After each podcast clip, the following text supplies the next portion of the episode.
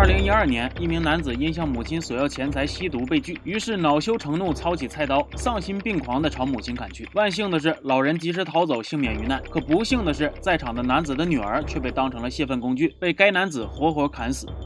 二零一八年，陈某因吸食大量毒品导致出现严重的幻觉，以为父母要迫害自己，于是残忍地将父母杀害。而后又来到女儿房间，将其诱骗到身边，在女儿声嘶力竭的哀求声中，陈某挥刀疯狂地向女儿的颈部砍去，让她的人生定格在了那句“爸爸，不要杀我”。上述这些人间惨剧都是真实发生过的案件。毒品到底有多可怕？它会对肉体和精神造成多重伤害，浑身溃烂的画面仿佛是血腥的恐怖诅咒。而它的利刃不只会伤害到那些瘾君子，也会刺到周围那些无辜的生命。为了不让更多鲜活的生命凋零，为了不让更多的家庭破碎，缉毒警察行走在刀尖之上，直面最危险、最疯狂的罪犯。他们甚至付出生命的代价来换取社会的和谐安宁。而电影《独占》所讲述的，便是缉毒警察们用生命守护生命的故事。医院的走廊今天格外喧嚣。禁毒大队长张雷刚刚破获了一起运毒案件，而毒贩用来藏匿毒品的容器竟然是自己的身体。张雷卧底在毒贩之中，为了获取信任，甚至还冒着生命危险，选择了和毒贩们相同的手段，用身体藏毒。而这种东西一旦在体内破裂，后果将不堪设想。此刻在医院，他淡定地清洗着刚刚从体内排出的毒品，而被抓获的毒贩此刻见到张雷，早已经气急败坏。韩子松，你出卖我！我是警察，你是毒贩，我是抓你，不是出卖你。与此同时，医院里来了一名危在旦夕的伤者，他浑身除了车祸导致的伤痕之外，还有大面积的腐蚀性创伤。经验老道的张雷抬起了伤者的手，凑到了鼻子前闻了闻，又一个制毒的，盯死他。是。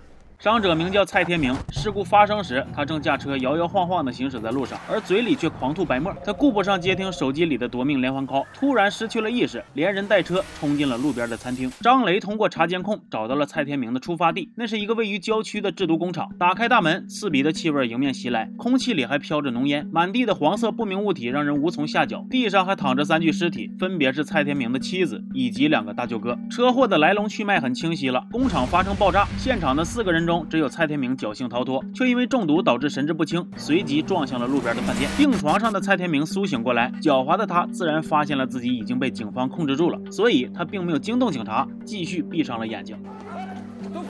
负责看守的警察听到医院走廊有吵闹声，他看了一眼蔡天明还在昏迷之中，于是便起身去走廊查看。可就是这么一转身的功夫，蔡天明不见了。警察赶紧向队长汇报，殊不知蔡天明就在他身后不到十米的位置暗中观察。那这里不得不夸一句，拍的太好了。蔡天明玩了一手灯下黑，而且拿喝水做掩护，万一被发现了，可以说自己只是起来喝水；而没被发现的话，他完全就可以溜之大吉。蔡天明这个角色的细致与缜密的心思可见一斑。而往后看，你会发现蔡天明的狡猾心机还远远不止于此。蔡天明在医院里试图逃跑，却被正好赶回来的张雷堵了个正着。情急之下，蔡天明甚至还躲进了太平间里。停尸柜里寒气逼人，而更让蔡天明心凉的是张雷。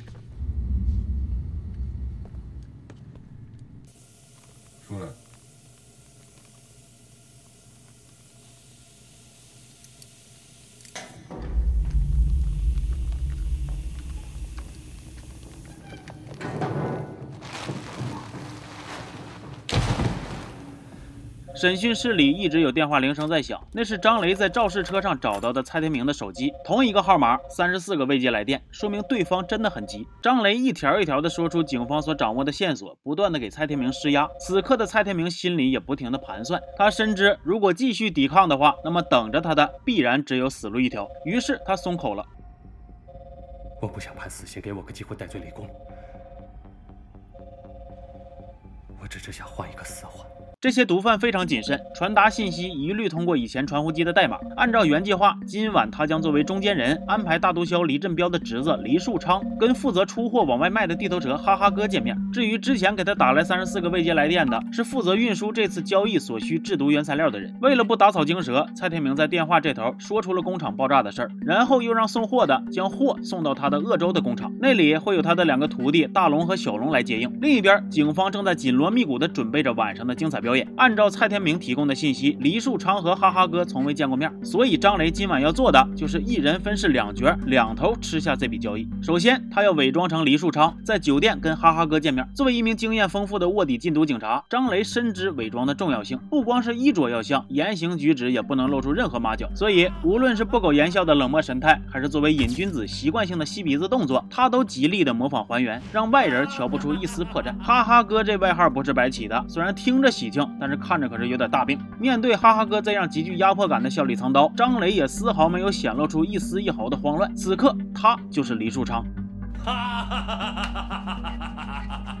饭桌上美味珍馐，哈哈哥炫耀地说：“鱼、虾、螃蟹、鲍鱼。”每天他妈的要运来几十吨呢！他的目的就是要告诉面前的黎树昌，自己有这个实力，你能把毒给治出来，我就能把毒给卖出去。哈哈哥对自己的实力还真不是吹牛逼，但是要素太多了。张雷自然地掏出一个烟盒，摆在了桌子上，对准了哈哈哥。这其实是一个隐藏的摄像头，哈哈哥的一言一行、一举一动都被实时传输给了躲在隔壁的警察们。女警小贝把这些关键词快速地记录下来。没办法啊，现在这只是上半场，下半场张雷还得演哈哈哥呢。小贝记下来的。这些内容都是张雷下半场可能要用到的剧本。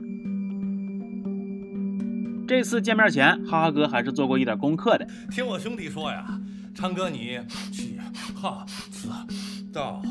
接着，哈哈嫂给张雷端上来，据说是从南美找来的一等一好货。此刻，坐在一旁的蔡天明就在静静的观察，他想看看对面的这个张警官接下来准备怎么演。只见张雷把粉末拿起来，放在了鼻子底下闻了闻，然后竟然一口气全给吹掉了。哈哈哥惊的一下子站了起来，这啥意思？给你机会你不中用啊？眼看着张雷处变不惊，掏出小瓶往手背上倒了点粉末，呲溜就吸进去，哇一下子就上劲了。他告诉哈哈哥，这才是天下最好的。张雷的所有表现，蔡天。天明都看在眼里，看得入迷。为啥呢？因为张雷自己吸的这些并不是毒品，而是薄荷糖压成的粉末。估计蔡天明此时此刻心里都得寻思：警察大哥呀，你这演技我服了。接着呀，张雷把小瓶递到了哈哈哥面前，请他一块品尝，然而却被拒绝了。哈哈哥连忙摆手：“我虽然卖这个东西的，但是我从来不碰这种东西，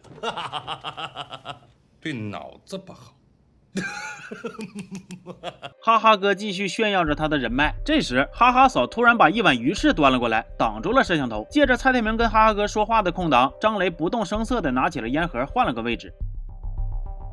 可是哈哈嫂一伸手，又拿过来一罐醋，又把摄像头挡了个严严实实。这回张雷可不好再伸手了，一个破烟盒子，他老折腾，那就说不过去了。蔡天明眼珠一转，表现的机会来了。他起身拿过烟盒，掏了根烟，然后把烟盒摆在了自己的面前，镜头又对准了哈哈哥。可这时哈哈哥说到兴起，一把把烟盒拿了过来，竟然端详了起来。在场的所有人心都提到了嗓子眼儿。金志勋先生，听过没有？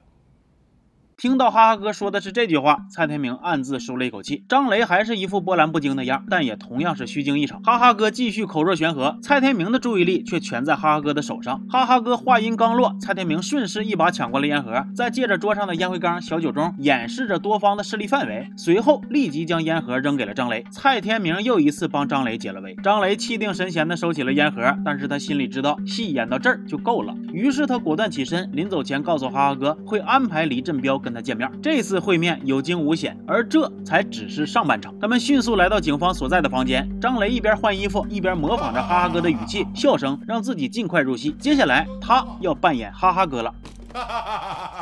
在酒店的大堂回荡着魔性的哈哈大笑。此刻，宛如哈哈哥附体的张雷带着蔡天明出现在了黎树昌昌哥的面前。然而，戏刚开始，第一个危机就悄然而至。此刻，真正的哈哈哥正准备下楼，如果这个时候刚好跟张雷碰上，那警方的精心计划可就功亏一篑了。万幸，一名女警及时出现，故意散落了文件，拖延了时间，才没有让意外发生。张雷、蔡天明带着黎树昌来到警方提前布置好的房间。开门的哈哈嫂正是禁毒警察小贝假扮的。这边张雷学着哈哈哥的语气，热情招待着黎树昌。跟警方预想的剧本不同，昌哥竟然没听张雷的安排，在饭桌前落座，反而是径直走向了旁边的沙发，请张雷坐到这边。这一招反客为主，打的张雷是措手不及呀。但是不行啊，餐桌上的海鲜大餐是哈哈哥彰显实力的道具啊。就算不坐在饭桌上，这个牛也必须得给他吹出来。都是从我的港口来的。鱼、虾、螃蟹、鲍鱼，什么什么，他妈的，每天几十吨呢！昌哥完全不在乎张雷说什么，自顾自的坐下开始吸，张雷也只好自顾自的继续吹。突然，昌哥把毒品推到了张雷的面前。张雷愣了一下，然后迅速的做出了反应。他用之前哈哈哥的话来应付昌哥：“这东西我只卖不碰的，碰了对脑子不好啊！不好意思，说错了啊，不好意思。你来，你来，你来，你来。”结果昌哥又不按套路出牌了，不吸就别谈了。这可真是要了命了。张雷哈哈的笑了起来，实则心里在快速的抉择：已经走到这一步了，不能让线索断了。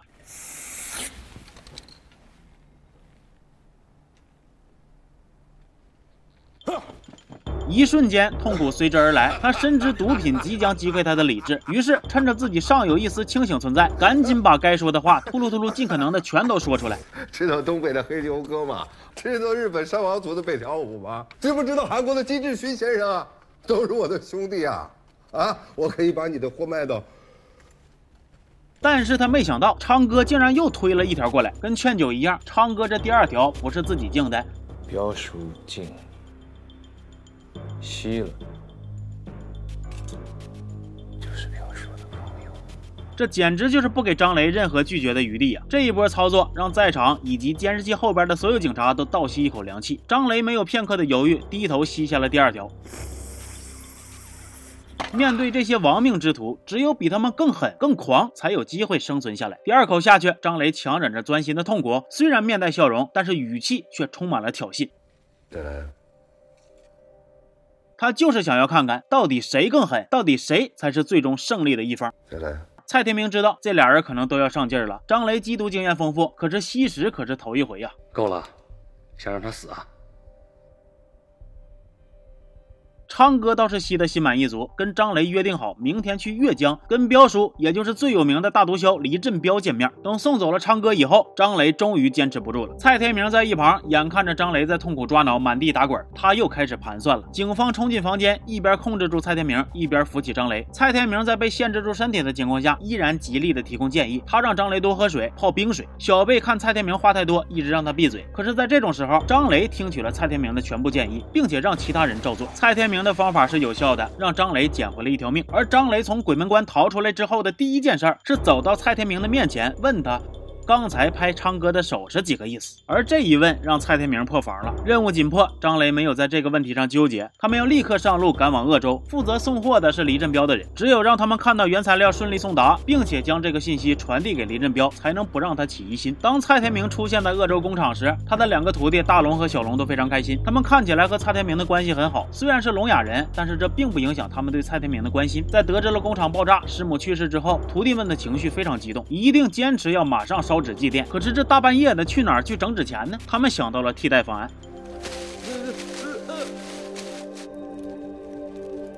而他们不知道的是，此刻所做的一切其实都在警方的监视之下。另一边，在将原材料卸下来之后，货车司机准备离开，而警察的队伍里也有俩人要继续负责跟踪。那这时，讽刺的一幕发生了：只见警察们从兜里掏出一堆散票，为负责跟踪的警察一点一点凑着路费，而监视器里的毒贩却在为死人烧着百元大钞。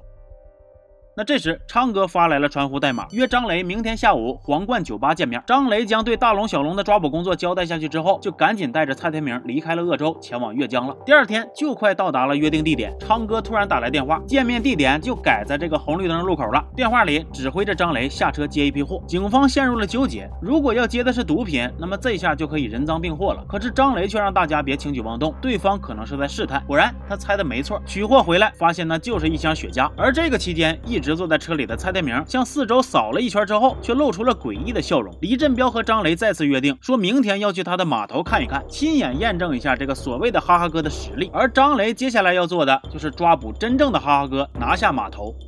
当天晚上，他们派出蔡天明假意和哈哈哥交易，然后趁其不备将其一网打尽。现在真正的哈哈哥被捕了，那么张雷就是如假也没法包换的哈哈哥了。与此同时，警方在鄂州制毒工厂那里也开始行动了。只是让他们没想到的是，大龙、小龙这两个残障人士战斗力可是着实不俗。更重要的是，他们有着极强的警戒心理，洗澡蹲坑的时候全都穿着防弹衣。工厂里边到处藏的都是武器。这次火拼造成了警方的大量伤亡。而更可气的是，最终大龙、小龙竟然通过提前挖好。好的地道逃跑了。远在金海的张雷得知这一消息之后，恨不得将蔡天明碎尸万段。他气的是，为什么工厂有地道这么重要的消息，蔡天明他之前不说。蔡天明辩解说，他也不知道地道的存在。气头上的张雷再也不信蔡天明的鬼话了，下令将蔡天明押回总队。那蔡天明心知，一旦被押回总队，他便没有了利用价值，想再逃出升天，几乎就是不可能了。他跪地求饶，说出了又一个大秘密，希望能戴罪立功。地传李志彪没有用的，他后面还有七个香港人，他们合伙在内地贩毒。李振彪只不过是个烟雾。怪不得之前李振彪试探张雷的时候，蔡天明向外扫了一圈，露出了诡异的笑容。原来是因为他看到了那七个香港人，那七个人才是真正的大脑，而彪叔和昌哥只是他们的提线木偶罢了。第二天，早已经提前跟港口打好招呼的警方，自如的应对着李振彪的所有试探。张雷向彪叔展示了他对港口船只的调度能力，彰显了他对整个港口的掌控程度。而假装成游客的香港七人组也见识到了由张雷扮演的哈哈哥的不俗实力，有意跟他进行接下来的合作。不过，面对大买卖，务必要谨慎、谨慎再谨慎。于是，他们通过操控傀儡彪叔约张雷去夜总会接着谈。晚上在包间里，张雷丢出了一个可以净赚一个多亿的大单子，同时又故意干扰那七个人与黎振彪的通话信号。这下坏了，傀儡接收不到上级下达的指令了，接下来该咋整？他做不了主啊！这一切都在张雷的设计之中。张雷拿起了桌上标出带窃听器功能的打火机。彪叔，四百公斤 K 粉，两百公斤可卡因，一百公斤四号，你说多少？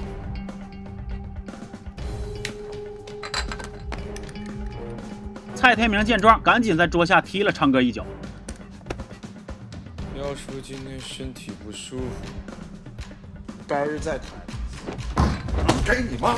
舞台上热辣的舞蹈正好结束，包厢里这次谈判也就此告终。眼看着到嘴的鸭子要飞了，这七个一直躲在幕后的香港人坐不住了，他们追到了地下车库。张雷的计划成功了。所有人这一下都终于现身了。他们约定明天在码头一手交钱一手交货。那既然生意快要谈成了，小贝提出今晚做东，请大家搓一顿，但是却被拒绝了。他们想香港人自己聚一聚。之所以这么说，是因为他们一来想单独跟蔡天明这个中间人聊一聊，二来他们想教训一下彪叔、昌哥这两个废物，害得他们不得不现身。张雷听罢也不好强求，但是把蔡天明这个滑头单独放出去，该交代的话还是得嘱咐一下的。大家可以感受一下张雷说话的艺术。兄弟，几位朋友在金海的吃喝拉撒全算我的，啊，有什么需要一定打给我，啊，金海是我的地盘，都是我的人，哈哈哈，哥几个吃好喝好玩好啊，哈 明面上张雷说的是场面话，实际上这些话蔡天明那么聪明，肯定一点就通。有什么需要一定要打给我，是在给蔡天明吃定心丸，意思是乖乖跟警方合作，警方一定能保证你的安全。第二句，金海是我的地盘，都是我的人，是在敲打蔡天明。我们警方能保你，但是你也别想耍花招，否则你们有一个算一个，谁都跑不出金海。回到酒店，彪叔和昌哥不出意外的被好好教训一顿，蔡天明全都看在了眼里。然而谁也不知道的是，一个可怕的计划正在他的心里慢慢滋生。第二天，蔡天明没有如约带人去码头，而是将车停在了一所学校外。他突然掐掉了警方安装在他身上的所有的监控设备，并且跟七个同伙交代了警方的所有计划。他这么做目的只有一个，就是脱身。与此同时，察觉到不对劲的张雷紧急请求特警支援。紧接着，有警察下车，抓紧疏散学校附近的孩子和家长。而蔡天明此刻却丧心病狂的猛踩油门，将两名女警狠狠撞倒，然后拿枪下车，向警方打响了第一枪。七个同伙想不开战都不行了，他们只能硬着头皮跟警方火拼。而扰乱局势的蔡天明却悄无声息地躲进了一旁的校车里，同时还挟持了车上的孩子作为他的护身符。警匪双方展开了激烈的枪战。蔡天明驾驶校车横在了路中间，随即打开车门，做好了接上同伙的准备。几个香港人踉跄地往校车这跑，眼看着快到车门位置了，蔡天明却突然关上车门，掉头开溜。车开走的一刹那，警方跟这几个香港人打上了照面，于是又是一轮对射。其实蔡天明的这波操作，我在打王者的时候遇到过，就是卖队友嘛。甚至我还总结过经验，在被敌方追杀的时候，我甚至都不需要比敌人跑得更快，我只需要比我队友跑得快，我就能有逃生的机会。就在蔡天明即将逃出升天的时候，却和一辆小轿车发生了碰撞。而车上坐的不是别人，正是大龙和小龙。他们为啥会出现在这儿呢？原来上次被警方端掉老巢的事儿，大小龙一直都怀疑是蔡天明告的密。后来他们还发消息质问蔡天明，可是蔡天明的手机一直在警方手里，警方拿手机回消息，否认了出卖的事儿。警方继续问大小龙在哪儿，大小龙还给了他们所在酒店对面的位置。可是后来一想，他们师傅那么聪明，肯定会想到这一层，不能继续在那儿坐以待毙了。结果冤家路窄呀，这都是命啊。那这个节骨眼儿，别说是师傅了，如来来了也不好使啊。狭路相逢勇者胜啊！面对这样的局面，蔡天明再次选择向警方求救。救命啊！救命啊！张雷用手铐将蔡天明跟车门锁在一起，随后加入了战斗，枪声震天，战况惨烈。就在所有人都奄奄一息的时候，蔡天明居然出现了。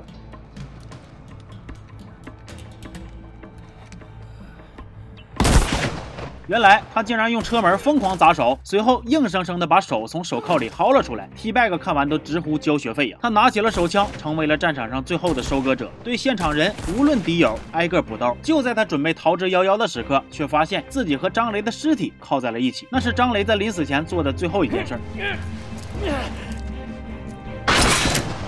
他机关算尽，但终究还是没能逃脱法律的制裁。直到被行刑的前一秒，蔡天明还在不停地供出他人信息，试图保全自己的生命。但是很可惜，这一次不会再有人给他这个机会。《独占》这部电影上映于二零一三年，是由杜琪峰执导，韦家辉和尤乃海担任编剧，内地和香港的演职人员共同制作完成的作品。而这也是杜琪峰首次尝试内地警匪题材，阵容之强大，可以用配置奢华来形容。古天乐曾经在一次采访中提到，《独占》特意拍了两个版本，包括开头工厂爆炸的一些戏份也被剔除了。而据说之前设计了一个结局，是蔡天明在枪战后成功逃脱，八年后在云南贩毒，而小贝带着一队人马去抓他。在我们刚刚看到的故事中，那些追捕毒贩的警察全部都牺牲了。然而现实往往要比艺术作品更加惨烈。据统计，中国禁毒警察的平均寿命只有四十一岁，比全国平均寿命要低三十二点五岁，死亡率是其他警种的四点九倍，受伤率更是高出了十倍。在与罪犯的周旋过程中，许多禁毒警察甚至遭受了非人的虐待而死。可即使是这样，他们中的一些英雄也永远都不能公开自己的真实身份，以免亲人被毒贩报复。孙红雷之前接受采访的时候也讲述过类似的故事。我我说你们最怕什么？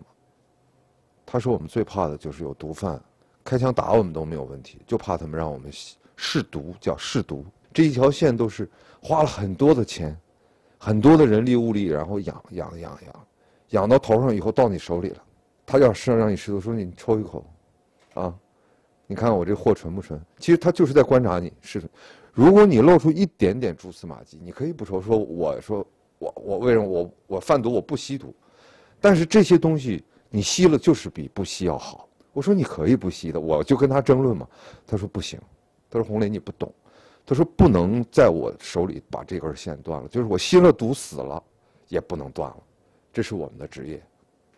只能让它延续下去，所以《独占》这部电影，它珍贵，它好看就在于它真实。